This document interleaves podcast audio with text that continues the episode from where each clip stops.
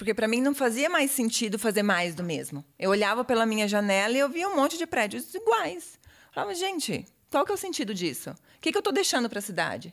Né? O que, que eu estou deixando para os que vêm depois de mim?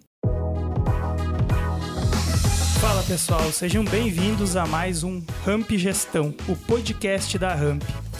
Aqui quem fala é Johnny Benetti, eu sou produtor e também host desse podcast. Aqui nós vamos falar sobre gestão, estratégia e inovação. Tudo para ajudar o seu negócio a escalar cada vez mais. Aqui do meu lado, então, a minha co-host, Lilian. Olá pessoal, tudo bem? Eu sou a Lilian, trabalho na Zuc Consultoria, estou à frente do projeto Ramp Gestão. Minha formação é matemática, especialização em finanças e trabalho com consultoria há bastante tempo. Também já trabalhei na gestão, já trabalhei em, como secretária também. Passei por várias áreas das empresas e hoje estou aí à frente do projeto da consultoria, uh, fazendo empresas prosperarem. E agora também, Lilian, esqueceu de falar, podcaster. Já superamos o primeiro episódio, então. Agora, agora é um novo já desafio. Já pode colocar né? no LinkedIn lá. Sobrevivemos. Sobrevivemos. Uma, uma, nova aptidão, olha só. Olha só. Já, já estamos, estamos desenvolvendo, né, é, Johnny? Isso aí. E quem está aqui com a gente para gravar também, mais uma mais uma mente e cara da, da Ramp é o Douglas. Como é que vai, Douglas? Fala, Johnny. Fala, galerinha. Como é que vocês estão? Todo mundo bem? Se vocês não sabem quem eu sou, voltem e ouçam o primeiro episódio que tá tudo dito lá, né, Johnny? Exatamente. o Johnny falou que era para dizer isso pra gente fazer vocês Otimizar escutarem o, o, primeiro, tempo, né? o, primeiro, o, o primeiro episódio. Bom, galera, para quem não me conhece, eu me chamo Douglas. Para quem me conhece, eu também me chamo Douglas, né? Eu ajudo organizações a prosperarem, né? Então, eu sou diretor de operações aqui da Zuc Consultoria. É, e, mais uma vez, né, dizendo que é uma honra estar aqui compartilhando um pouquinho dessa história, desse aprendizado, desses 15 anos. Comecei com 12, né? Comecei bem novinho, né? Esses 15 anos aí de mercado financeiro. Maravilha, Douglas. É assim, a gente começa meio tenso, assim, bah, tem que produzir o podcast, tem, bah, tem que fazer o conteúdo. Mas você vai ver que com o tempo isso vai ser tipo uma terapia, sabe? Eu já falei no, no outro episódio que é tipo um divã aqui, onde você consegue soltar tudo que tinha na cabeça, consegue falar. E quando a gente fala, quando a gente conta né, o que está acontecendo e, e começa a, a, deixar no coletivo, assim, a gente tira um pouco da carga, sabe? Então cê, vamos aproveitar. Você sabe que a minha mulher fala muito para mim que não pode terapia lá em casa, né? Ela sempre fala, ó, não pode terapia cheia de louça, vai lá é. lavar. Então, tá, tem sempre E para isso coisa. serve o podcast, né? Para lavar, lavar louça, né? Vamos falar a verdade. Então, enquanto tá lavando a louça, tá aprendendo. Mas vamos seguir aqui então sem muita enrolação. A gente tem aqui uma convidada. Eu vou pedir para a Lilian fazer as honras da casa e apresentar a nossa convidada aí, dar o currículo da nossa convidada e diz quem que você trouxe hoje para a gente conversar. Legal. Então, seja bem-vinda, Priscila, Priscila Sordi. A Priscila é CEO da Avira Construtora, arquiteta, uma baita arquiteta, né? Como diz lá no meu Rio Grande, baita arquiteta. Faz projetos muito legais aqui em Chapecó, projetos com essência, projetos com valor. Não é, não é só um prédio é, é um lar, é um ambiente super pensado realmente para as pessoas se sentirem como se estivesse uh, numa casa. O prédio é pensado com, com ambientes que são a extensão da casa. Então, Priscila, muito obrigada por você ter aceitado o nosso convite. É a nossa primeira convidada externa. Eu fiquei muito feliz com que você aceitou.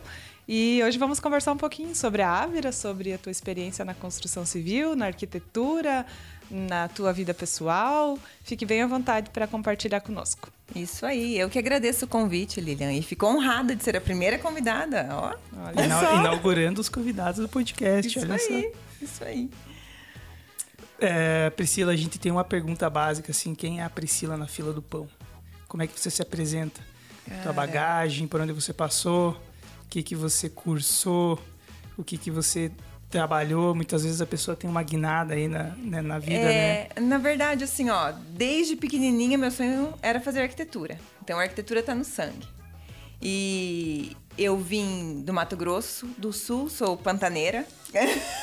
Tô aqui importada. há 12 anos, sou importada. Tô aqui há 12 anos e no começo eu vim para Chapecó para ganhar dinheiro, vamos ser sinceros, tá? Quem aqui? É.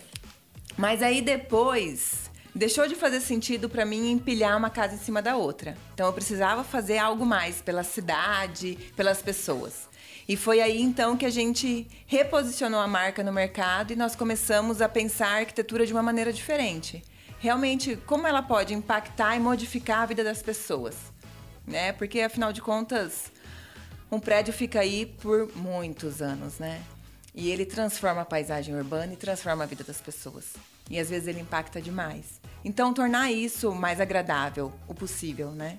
Então, essa aí, o objetivo da Ávira.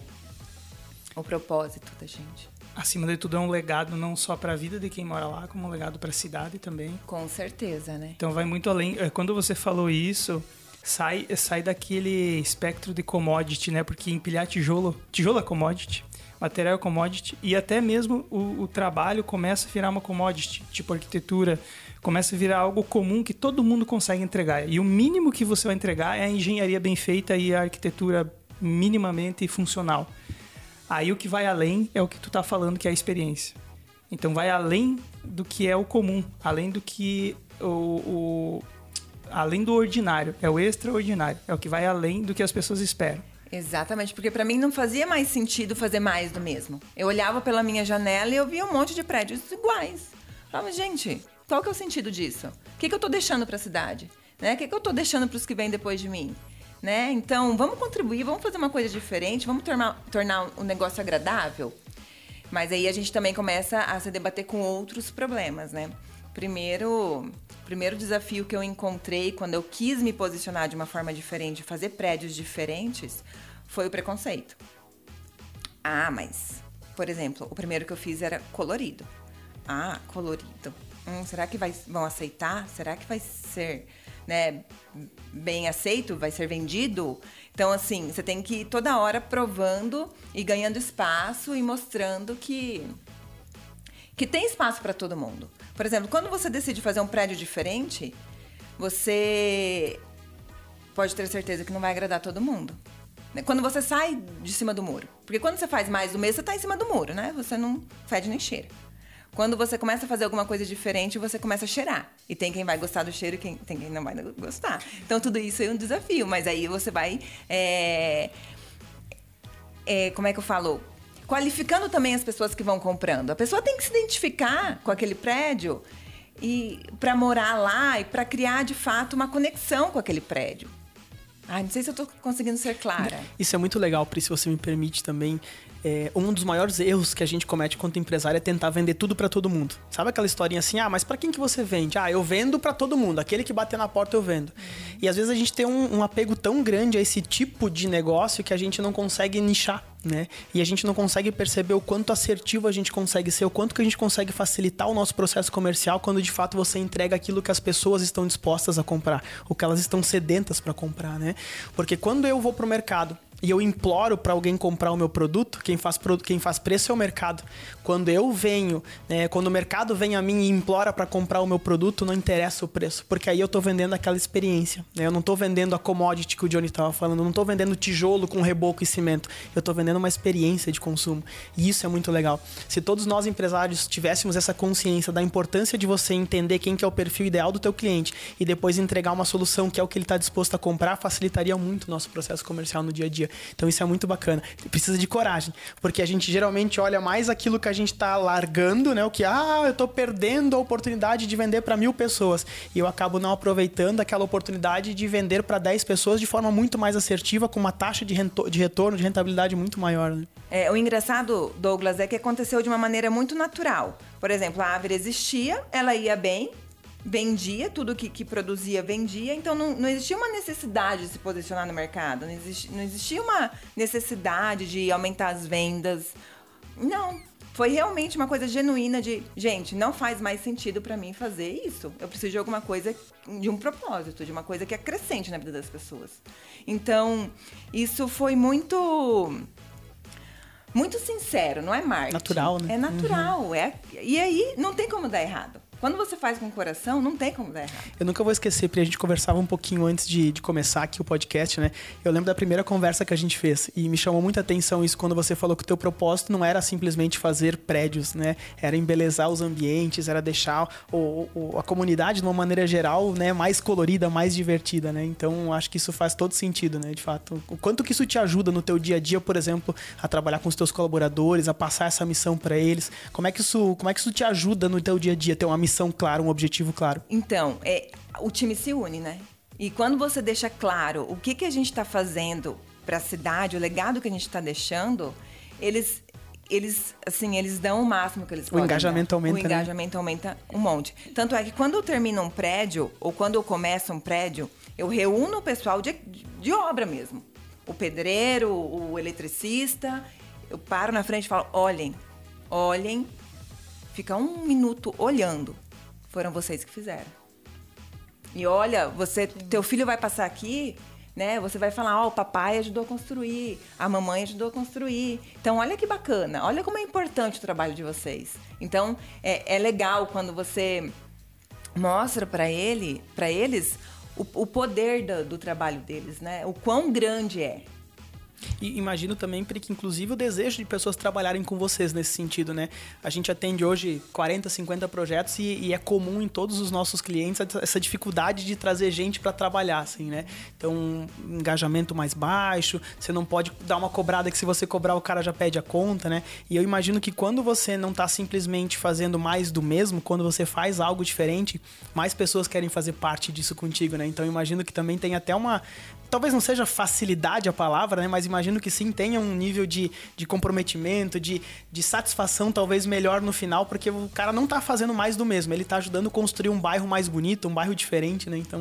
É que todo mundo acho que tem no fundo uma vontade de fazer algo maior, assim, né? E aí quando você é, mostra isso para ele, torna nítido isso, daí sim ele se, se motiva mais, né? E realmente se veste a camisa e vai. É claro que, né, num canteiro de obras tem todo tipo de gente.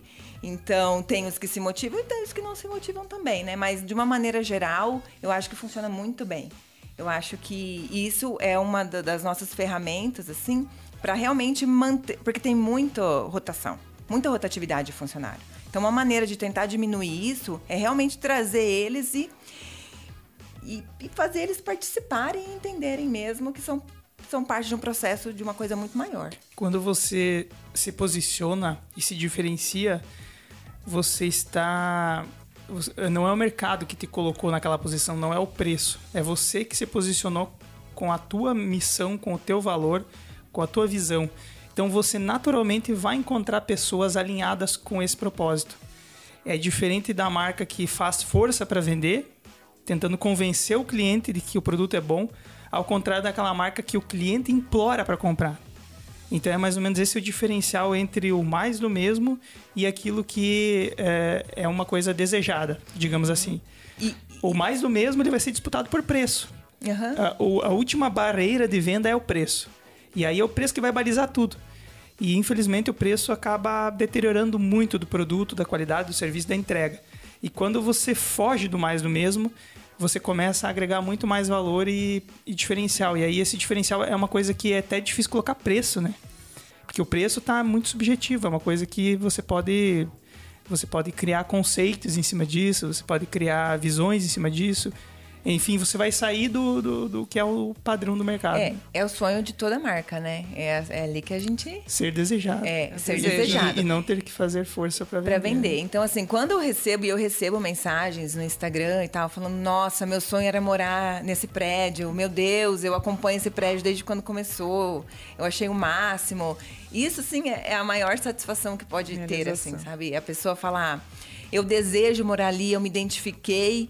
É esse o objetivo. Eu quero que a pessoa olhe o prédio e fale, cara, esse prédio é a minha extensão. E é para ele que você fez. E é exatamente. Não é para quem passa e não dá mínima, entendeu? Exato. E me corrija se eu estiver errada, Pri, mas assim, poucas unidades dos prédios que você lança são vendidos para investidores, né? É a maioria para quem vai maioria é para morar. cliente final mesmo, que vai lá, se identifica com o prédio, gosta do projeto, entende e, assim, são pessoas que não são pessoas iguais, obviamente, mas são pessoas culturalmente muito parecidas, porque buscaram o diferente, né?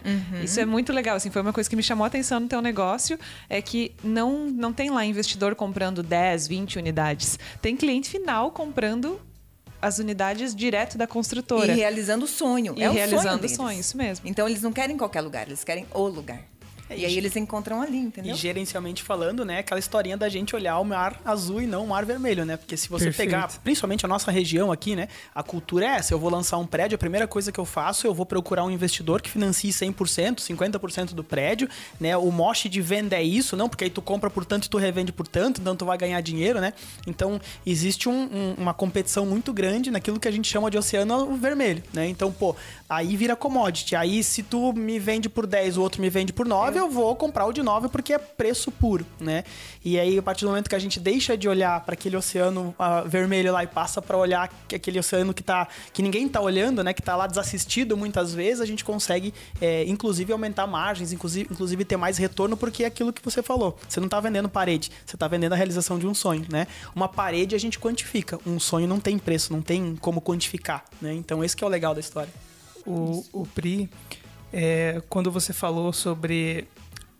Eu tentei sair do comum e tentei mudar, e no começo não foi muito bem visto, tá? Foi difícil romper essa primeira barreira do mercado.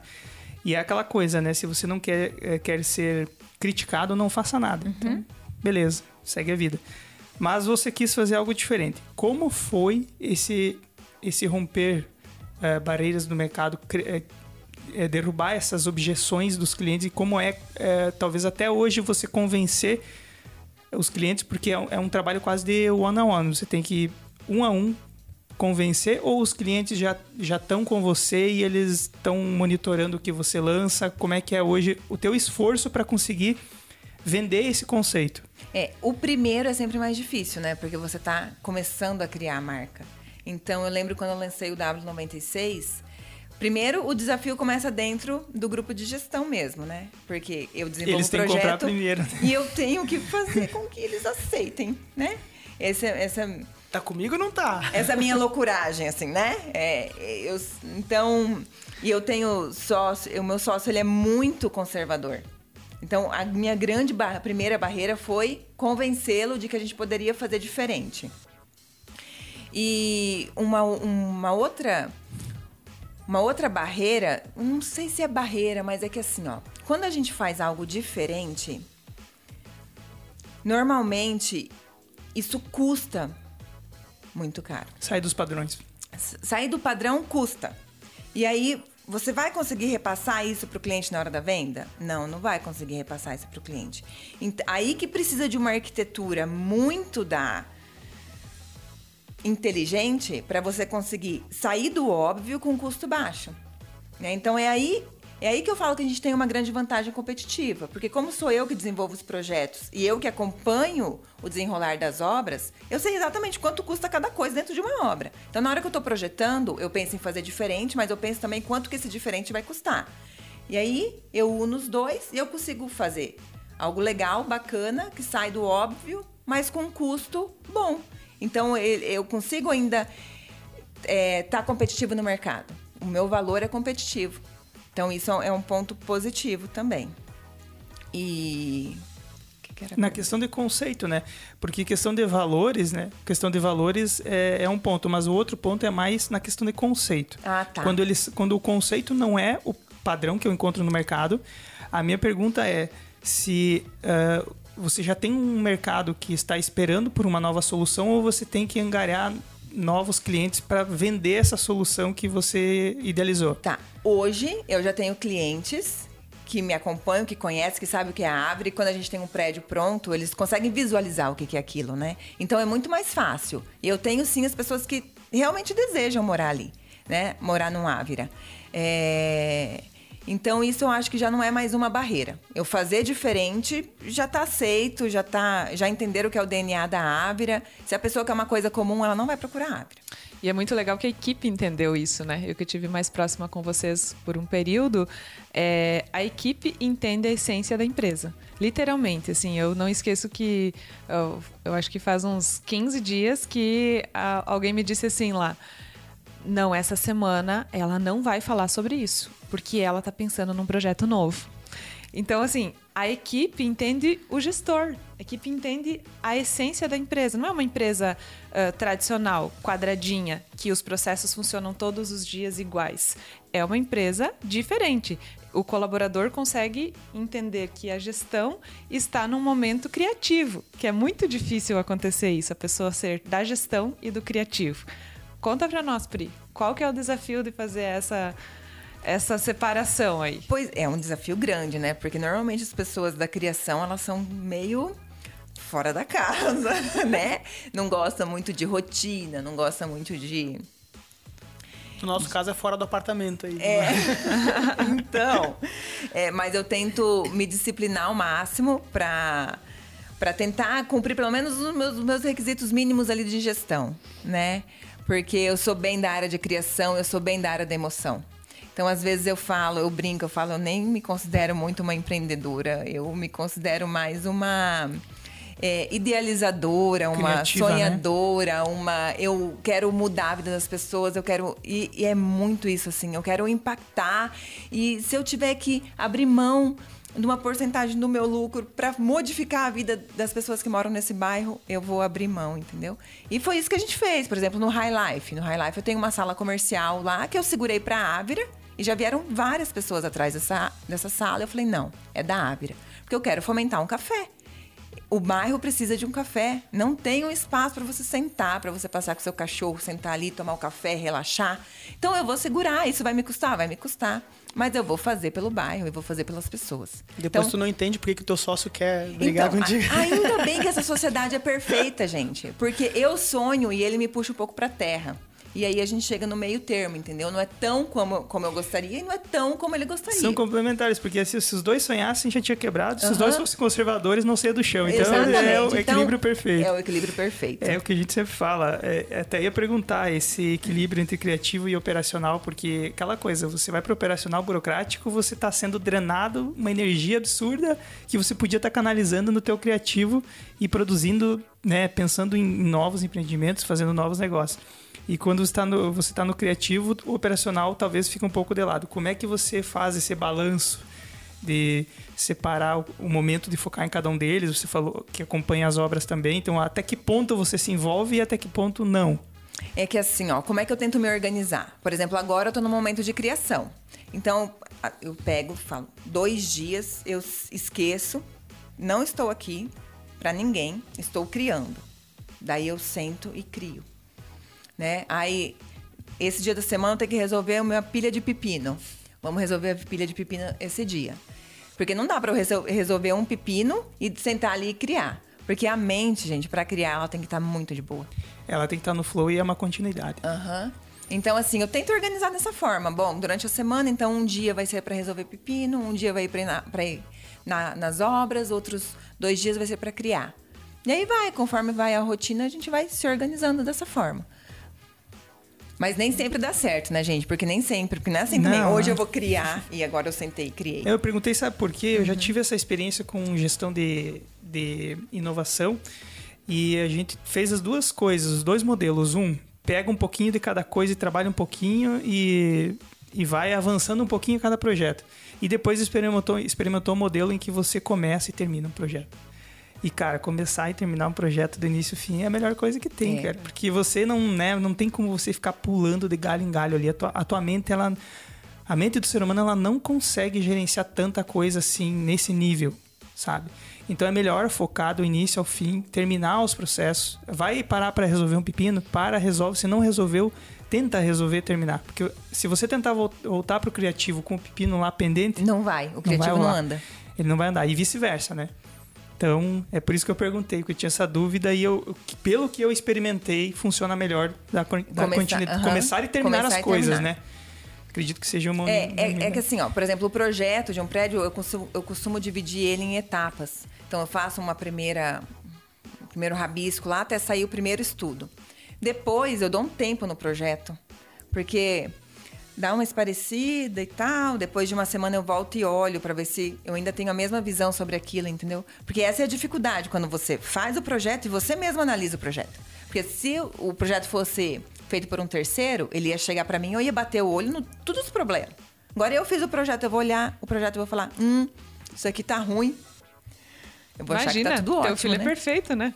Tudo que eu faço é perfeito, né? Por favor. Aí, então, eu, eu- eu dou tempos no meu Sim, processo de maturar, criação. né? É, Aham. que- é como a con- concepção de uma ideia, de uma marca, você tem que dar tempo pra ela maturar, porque senão ela vai nascer prematura e É. não vai funcionar direito. Galera, mais alguma pergunta, uma provocação aí pra Pri? Tenho, tenho sim. Pri, compartilha com nós quais são os desafios ah, da gestão nessa área que é tão masculina.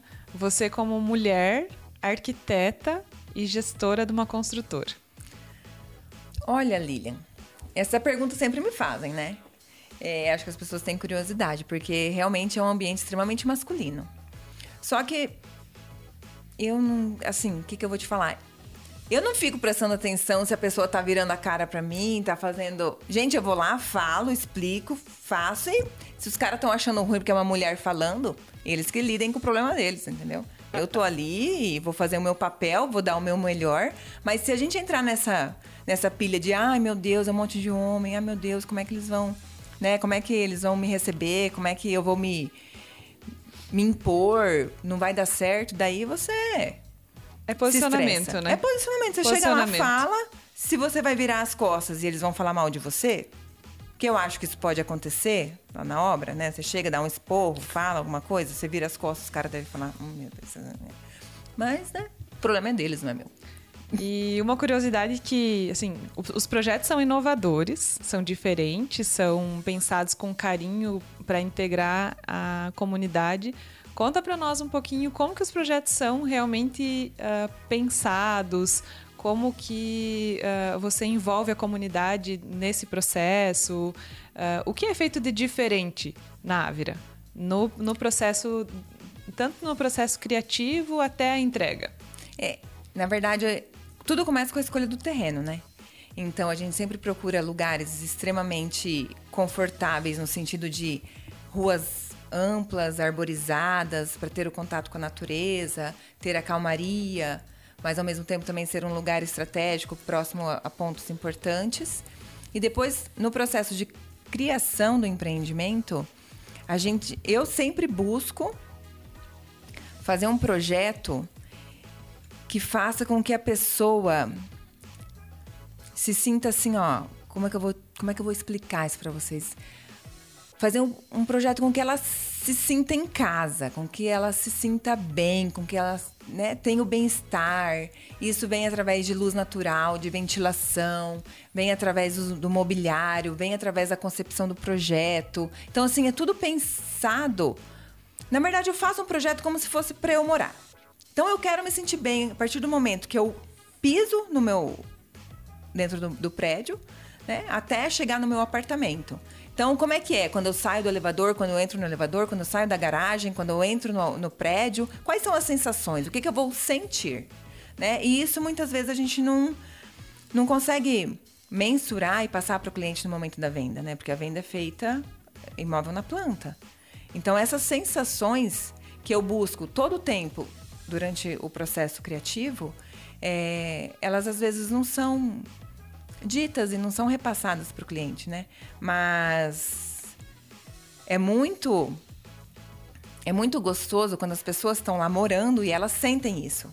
E elas percebem o quanto foi pensado. Entendeu? Então, assim, pode ser que eu não ganhe isso no momento da venda, mas eu ganho no pós-venda, que é a satisfação do cliente. Que legal. Eu assisti uma vez no Instagram você contando sobre um dos, dos projetos que você ia preservar ah, um material para decoração do prédio. Ah, sim. Conta um pouquinho para nós. É, então o que eu costumo fazer? Quando eu compro um terreno, né? O terreno normalmente não é um terreno baldio, é um terreno que existia alguma construção ali. E aí, eu gosto de preservar, eu acho importante a gente preservar um pouco da história daquele local, né? Porque existiam outras vidas ali, né? Outras histórias. Então, o que, que eu faço? Eu escolho alguma coisa daquela construção, né? Pode ser um piso, um revestimento, uma grade, alguma coisa que represente aquilo para eu usar depois no prédio. Então, o último, que foi o Atmos, nós escolhemos o revestimento da cozinha, que é um revestimento 15 por 15, azulzinho, bem bonitinho. E nós vamos usar no salão de festas. Então, a, pessoa vai no salão de festa, vai ver que aquilo tem uma história, que não são coisas vazias, entendeu? O mundo está muito vazio, as pessoas são muito vazias, os lugares são muito vazios. Então vamos colocar alma, alma no prédio. Então você tem um significado, as coisas não estão lá por, por, nada. Então esse que é o, o nosso propósito, né? É, são prédios com alma. Pri, você fala muito de propósito, né? E a gente sente isso quando você coloca para fora um pouquinho do teu dia a dia, né? Esse propósito, a gente costuma dizer que ele, ele contribui muito para a criação de uma cultura organizacional forte, né? Eu ouvi uma boa esses dias, né? O cara perguntou assim: "Você é um empresário ou você é um empresidiário?", né? Que você não consegue sair da tua empresa nunca, né? E queria que você contasse um pouquinho para a galera que está ouvindo a gente de como é que foi a experiência de ficar uns diazinhos fora, né? Que você teve uma bebê agora, né? Sim. Recentemente. E, cara, pra gente que é empresário, isso é praticamente impossível, né? E, e, como que ter primeiro um propósito muito bem claro, muito bem definido, te ajudou a construir uma cultura organizacional forte, né? E como isso ajudou a fazer com que as coisas andassem enquanto você não estava lá? Conta para nós um pouquinho dessa experiência aí. É, então, tô com um bebezinho pequenininho, né? Tem quatro meses, a Martina. E, e realmente eu decidi dar um tempo e focar na criança, né?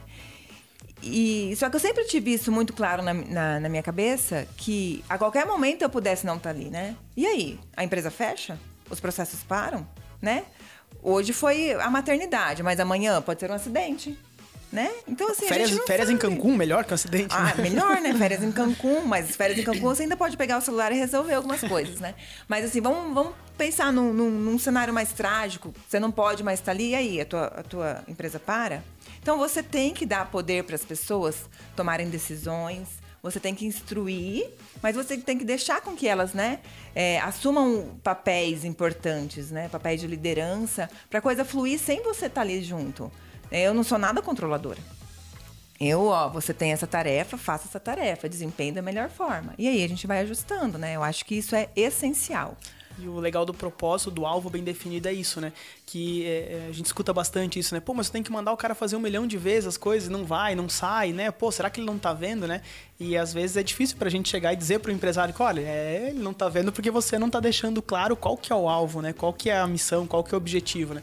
Então, o legal é isso, né? Eu poder ter essa essa dádiva, essa, essa bênção de, de, ficar uns diazinhos em casa com a Martina, aproveitar ela, né? Tá de corpo e alma presente lá com é. ela, né? Uhum. Sem estar tá sofrendo, né? Porque às vezes a gente sai pra uma sexta tarde que você sai e você já fica com a cabeça totalmente desesperada, né? Será que estão fazendo? Será que não estão tá andando? O corpo sai, tá, mas né? a mente fica. É. Mas daí não adianta, né, não gente? Adianta. A gente tem que sair de corpo e mente. Então, por isso que é realmente importante a organização ali para que as coisas fluam de uma maneira boa. É um time com dor de dono, né, Pri?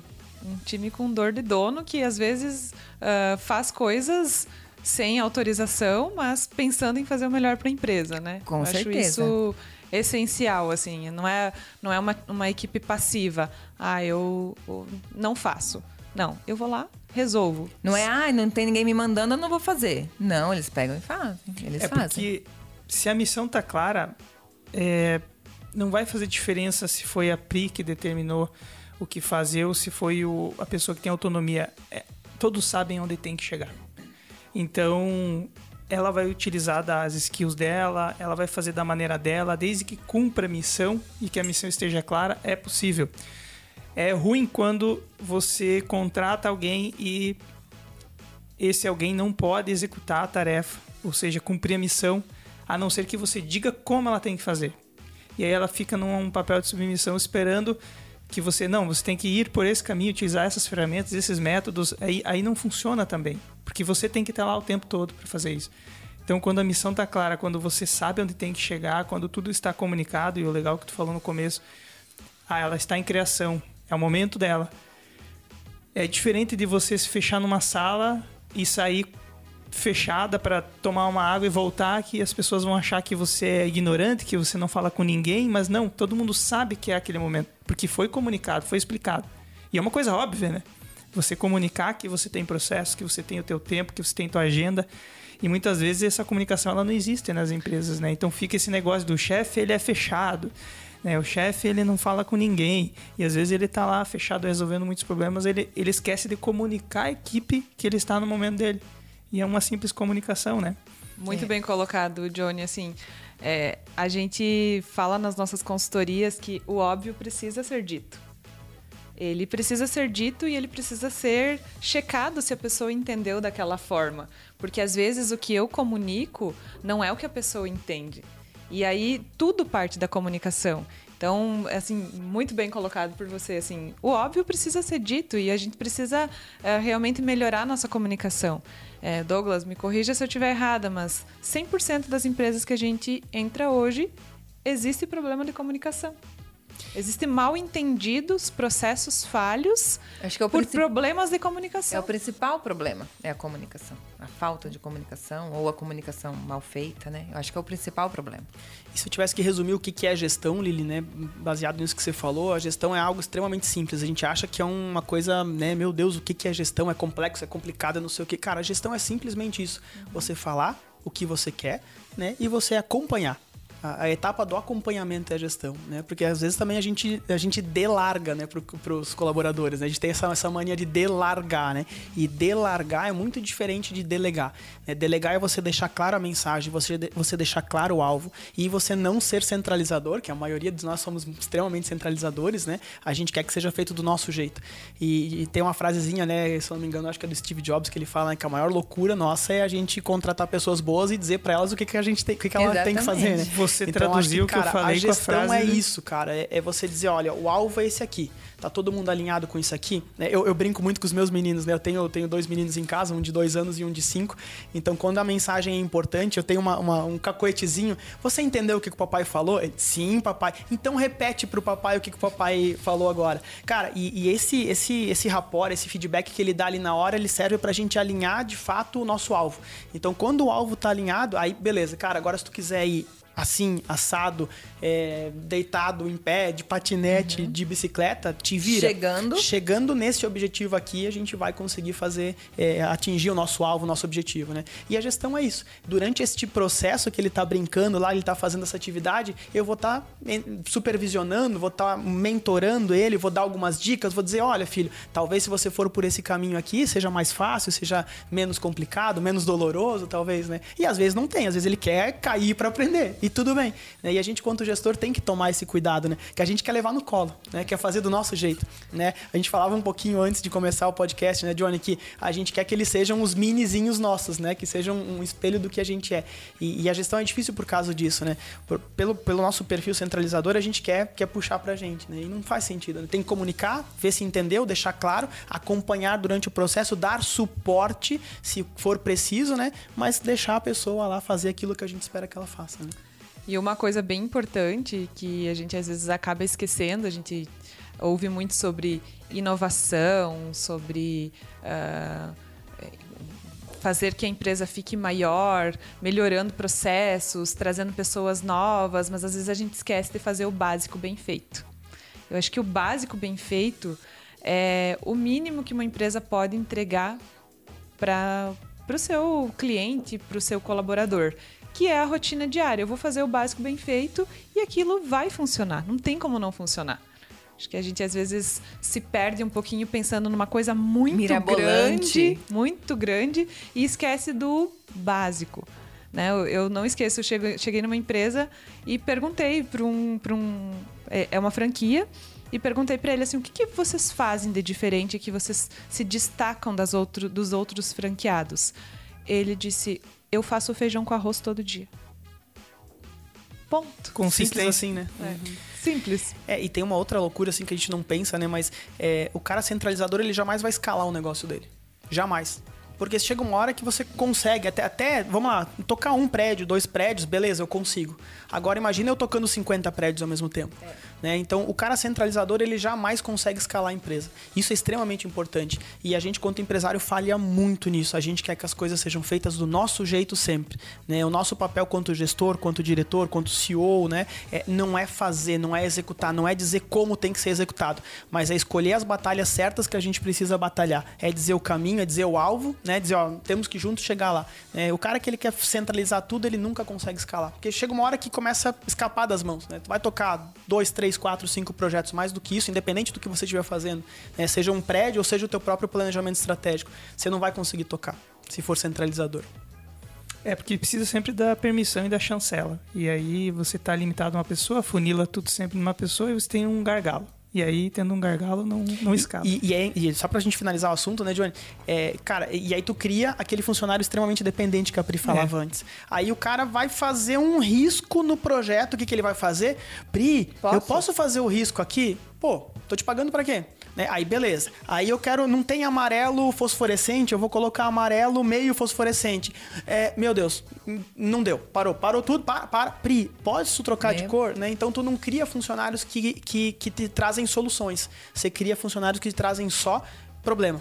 Né? E isso, né, a gente às vezes tem essa, essa mania, né? A culpa é minha, eu coloco em quem eu quiser, né? Ah, mas esse funcionário, ah, mas ele, mas ele, mas ele. Cara, isso é perfil do empresário, é perfil do empreendedor. A gente que cria esse, essa cultura dentro da empresa. É, e o quanto rico pode ser, né? Assim, quando você abre a possibilidade para os colaboradores é, expressarem e fazerem do jeito deles, né? Porque assim, cada um tem um- uma forma de ver. E podem ter soluções tão boas quanto você acha que é sua, entendeu? Então, pode ser muito, muito rico mesmo. a- a- aquela máxima, o conhecimento está disperso na sociedade. Quanto mais diver- a, diversidade de pessoas, di- diversidade de culturas, de vivências, de experiências, mais, Mais soluções, mais rico. E as soluções vão ser muitas vezes além do que você esperava, né? Do que você esperava, então elas vão te surpreender. E para finalizar, então, Pri, eu queria fazer uma última pergunta, é, um- é uma curiosidade minha aqui, que sou mais da área do design também. Quando você falava sobre o espaço lá, que você conceitua o espaço para a pessoa se sentir bem e tal, você está falando da atmosfera do lugar Isso. que é a junção de tudo. É o visual com as sensações, o cheiro, o momento, a construção, o layout, tudo. Nessa concepção, você envolve os clientes, os futuros clientes, envolve eh, o consumidor final nessa concepção, ou ela é puramente uma concepção tua e aí você tem que depois vender esse conceito depois, vender essa ideia, É, é uma concepção minha, puramente tua. puramente minha. Nossa, é uma responsabilidade Sim, sim. E, e é muito difícil vender isso, porque isso não é tangível, né? Sim, então, assim, sim, não tem como exato. você explicar. Então, eh, realmente as pessoas só dão valor é, nisso depois que estão morando. Que daí elas conseguem sentir. Porque né, o sentimento a gente não explica. A gente Sim. vai falar. né? E tu vai conseguir vender depois que vendeu, sabe? Por quê? Porque vai ser mais fácil alguém indicar, porque tá vivendo aquilo, naquele lugar, naquela atmosfera, do que você tentar vender antes. Então, é, realmente, o início é bem complicado, mas depois que você consegue os primeiros bons clientes, isso tende a se multiplicar naturalmente, né? Isso aí. Maravilha, então, galera. É, Pri, agora é o momento de você deixar aí o teu contato, explicar mais sobre o teu negócio, fazer o teu merchan aí. Nós reservamos um espaço para tu aproveitar, que vai passar na TV, né? Então, ah, vai passar na TV, é. então peraí. Depois eu te mando o Pix aí. É mentira, Pri. Ele não vai mandar. Mas eu sou fala, do financeiro, eu vou mandar sim. fala do teu negócio aí e fala sobre a Avira. Ah, então assim. É isso que eu falei aqui, né? A Ávila, ela é muito mais do que empilhar uma casa em cima da outra, né? Ela realmente. A gente quer realmente fazer a diferença na vida das pessoas. É o, é o primeiro. É, o, o dinheiro é a consequência. Ela não é o objetivo. O dinheiro não é o objetivo, é a consequência. Então a Ávila quer realmente impactar, quer deixar um legado positivo para a cidade, quer que você eu- quero que as pessoas cheguem no Jardim Itália, eu quero transformar o Jardim Itália. Eu quero que as pessoas cheguem no Jardim Itália e que elas gostem de estar lá, que elas gostem de observar, que elas gostem de caminhar, que elas se sintam bem. Eu quero que, que a pessoa que chegue de fora de Chapecó passe pelo Jardim Itália e fala: "Nossa, que bacana esse bairro". Como já aconteceu, né? Eu já tive relatos de um cara que veio de fora aqui dar uma palestra e um conhecido meu estava dirigindo e ele falou: "Nossa, esse tipo de empreendimento aqui em Chapecó?" Né? Então, assim, que realmente chame atenção, que seja um, um, um bairro onde as pessoas possam ser aquilo que elas queiram ser, entendeu? É, que, que as pessoas se identifiquem, que as pessoas vivam.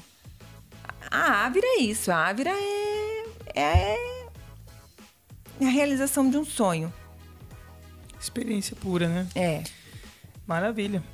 Ficou péssimo que- isso. Não, mas isso a gente dá uma acelerada, fica bom. Maravilhas Ai, da como é difícil na hora que ele quer pra É falar. difícil, né? Ver- Fazer o pitch do negócio. né? Esse é o É pitch do difícil negócio. fazer o pitch. Eu tenho que É, treinar Eu quero esse comprar pitch. e você tem que me vender agora. Mas assim, é, se tu quiser refazer, tranquilo, a gente. Ah, né? eu acho que ficou tão bom. Eu acho que ficou bom porque é, o Ó, com emoção mesmo. E, e, e eu te digo, ó, o silêncio também é falar. Então, quando você né, tá ali. dando pausas ali, fica bom. Isso fica bom. É o teu sentimento. Tá ótimo. Maravilha, obrigado. Então, É, e é isso aí. Então, a gente, a gente se despede desse segundo episódio. É, cada vez com mais experiência, né, Lilian? Obrigado por trazer a Priscila para conversar. Acho que conectou com algum- algumas coisas que eu também já passei. E a gente fica por aqui nesse episódio. Agradece teu tempo, né? A gente tá fazendo isso aí quase praticamente depois do horário. Então, aquela máxima, né, Douglas? Enquanto a gente. Depois, é, enquanto a gente não tá trabalhando, a gente tá gravando, né? Então. Aqui pra descansar a gente quebra É, pedra, então tá bem é, tranquilo. então, tá. Pri, Mas obrigada eu- mesmo por ter aceitado o nosso convite. Obrigada de coração. Ah, eu que agradeço, gente, a oportunidade. Eu gosto tanto de falar da Ávila, de falar do que eu penso, do que eu quero, do que eu desejo, do que eu almejo para essas pessoas. E eu fico muito grata aí pela, pela chance, pela oportunidade. Eu que agradeço novamente. Foi bem prazeroso, bem divertido. E já te falei isso, te admiro demais, admiro demais tua empresa. Parabéns. Ah, obrigada. Isso aí, galera. Então, assim a gente fica. Segundo episódio. Até a próxima. Valeu! Até Valeu. mais, galera.